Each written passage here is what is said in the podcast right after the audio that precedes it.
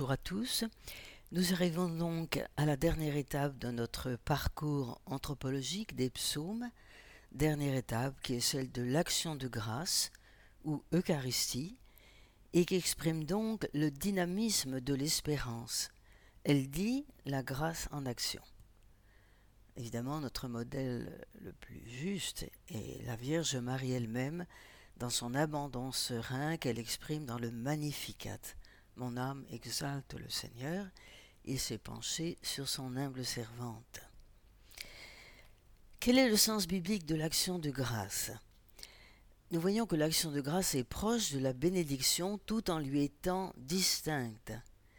Elle est comme elle reconnaissance du don de Dieu, qui est par excellence l'alliance qu'il noue avec l'homme à travers l'histoire d'Israël.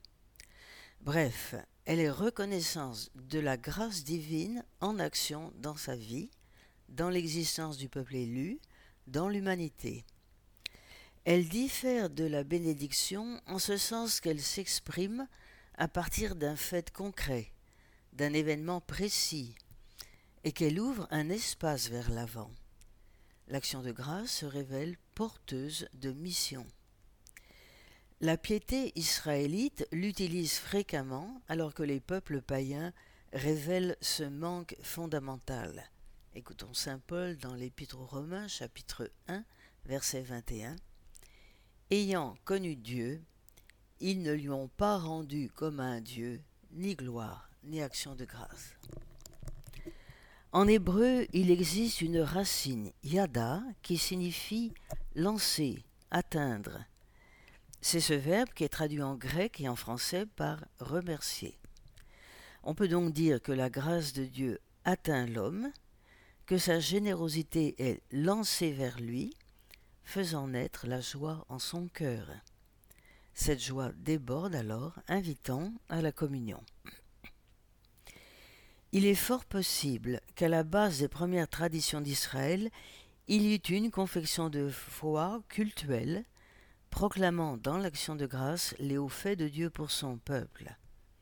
Ainsi, la vraie foi est confession dans l'action de grâce. Qu'en est-il d'Israël et son action de grâce?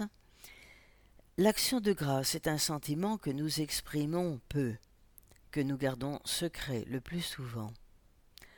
En Israël, elle est davantage partagée, manifeste, éclatante même. Elle naît souvent dans le cœur d'un homme qui sort d'une épreuve douloureuse, qui réchappe de la mort ou d'une angoisse profonde. Ainsi, le juif, pieux monte fréquemment au temple pour manifester sa reconnaissance au Seigneur. D'abord, une reconnaissance collective à l'occasion d'une fête religieuse, par exemple la fête des tentes au mois de septembre. Reconnaissance pour l'abondance des récoltes. Une procession s'organise avec la bénédiction des prêtres. Sa conscience spirituelle s'affinant avec le temps, le juif pieux va découvrir que le fait de s'offrir soi-même importe plus que tous les gestes qui accompagnent l'expression de sa reconnaissance.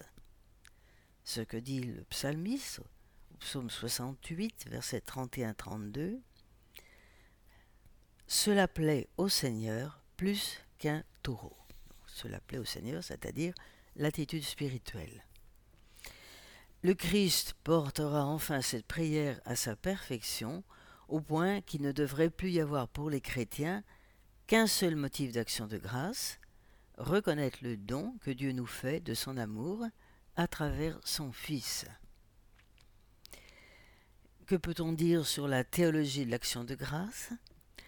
L'action de grâce biblique est essentiellement chrétienne, mais comme nous le voyons, c'est Jésus qui l'accomplit en plénitude. Une plénitude qui prend chair et qui nous emporte vers l'intimité divine qui s'achève dans la communion trinitaire. Il faut relire en particulier tout le chapitre 17, appelé la prière sacerdotale, cette grande action du Christ à son Père, dont chapitre 17 de Saint Jean. Effectivement, le vocabulaire chrétien de l'action de grâce est très riche. la confession. Il faudrait lire abondamment Saint Luc au chapitre 2. La louange, Saint Luc encore au chapitre 2, les versets 13 à 20, en particulier donc le Magnificat de Marie. La glorification en Saint Matthieu, chapitre 5, verset 16. Ainsi, il se tournait et confessait Dieu, afin qu'il voie vos bonnes œuvres, pardon, et glorifie votre Père qui est dans les cieux, qu'il glorifie votre Père. Mais un mot nouveau, rare dans l'Ancien Testament, apparaît dans la conscience des chrétiens plus de 60 fois dans le Nouveau Testament, Eucharistie, qui veut dire rendre grâce.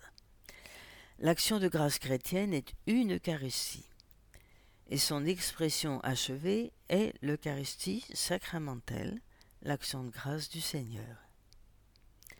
Les premiers chrétiens vivent dans l'action de grâce, comme Saint Paul nous le manifeste à maintes reprises dans ses lettres. 1 aux Corinthiens 1, 4, Philippiens 1, 3, Colossiens 1, 3, comme vous le voyez, toutes ces lettres de Saint Paul commencent par une action de grâce. Donc pour Saint Paul, la vie chrétienne est comme tissée dans l'Eucharistie du Seigneur.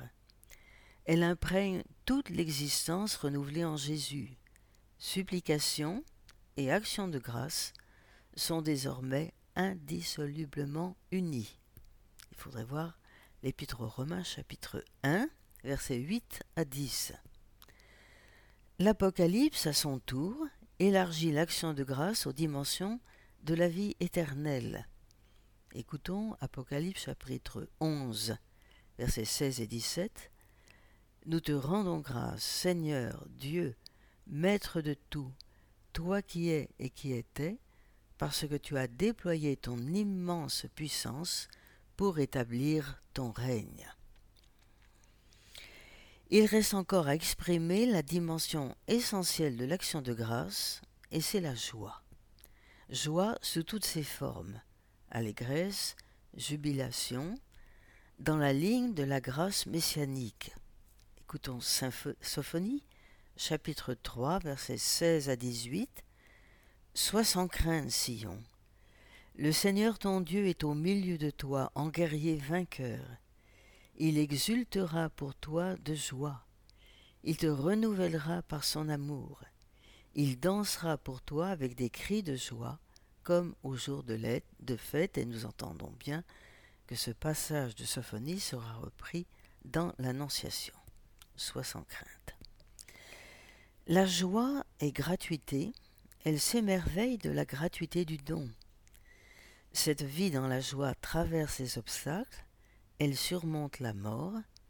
Aussi l'Eucharistie est-elle le passage de la résurrection, celle du Christ et la nôtre. Pour illustrer cette étape de l'action de grâce de l'Eucharistie, nous allons écouter le psaume 139 ou 138, 139 dans la psaume dans la Bible de Jérusalem, 138 numérotation de la Tobe. Je vous en fais la lecture. Tu me scrutes, Seigneur, et tu sais. Tu sais quand je m'assois, quand je me lève. De très loin tu pénètres mes pensées. Que je marche ou me repose, tu le vois. Tous mes chemins te sont familiers. Avant qu'un mot ne parvienne à mes lèvres, déjà Seigneur, tu le sais. Tu me devances, tu me poursuis, tu m'en sers, tu as mis la main sur moi. Savoir prodigieux qui me dépasse, hauteur que je ne puis atteindre. Où donc aller loin de ton souffle?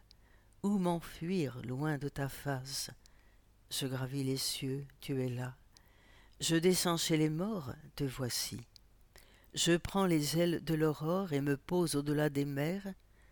Même là, ta main me conduit, ta main droite me saisit.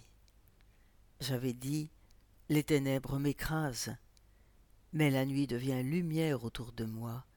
Même la ténèbre pour toi n'est pas ténèbre, et la nuit comme le jour est lumière. C'est toi qui as créé mes reins, qui m'a tissé dans le sein de ma mère. Je reconnais devant toi le prodige, l'être étonnant que je suis. Étonnantes sont tes œuvres, toute mon âme le sait. Mes os n'étaient pas cachés pour toi quand j'étais façonné dans le secret, modelé aux entrailles de la terre. J'étais encore inachevé, tu me voyais. Sur ton livre, tous mes jours étaient inscrits, recensés avant qu'un seul ne soit. Que tes pensées sont pour moi difficiles, Dieu, que leur somme est imposante. Je les compte plus nombreuses que le sable. Je m'éveille, je suis encore avec toi. Dieu, si tu exterminais l'impie, homme de sang, éloignez-vous de moi. Tes adversaires profanent ton nom, ils le prononcent pour détruire.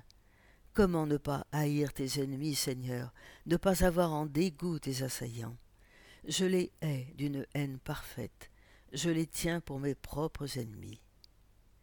Scrute-moi, mon Dieu, tu sauras ma pensée.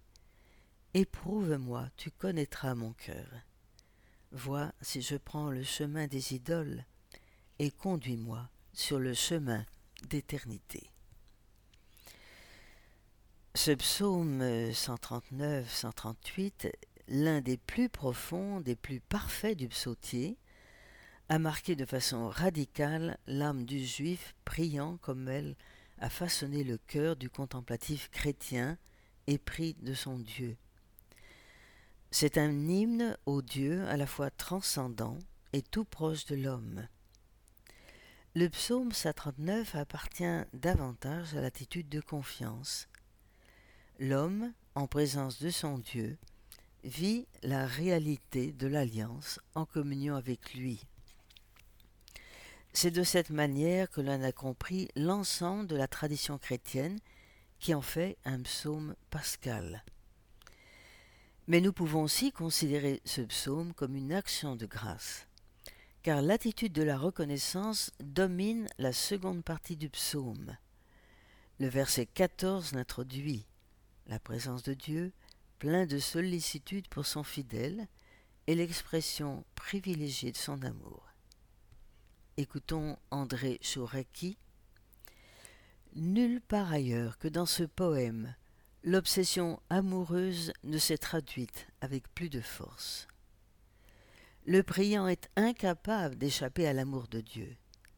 Ce n'est plus lui qui vit, mais son amour en lui. Le poème s'achève comme il avait commencé, par un appel à la pénétration d'amour qui exclut tout partage avec l'idole. Voilà, nous terminerons la prochaine fois la lecture de ce psaume 139-138.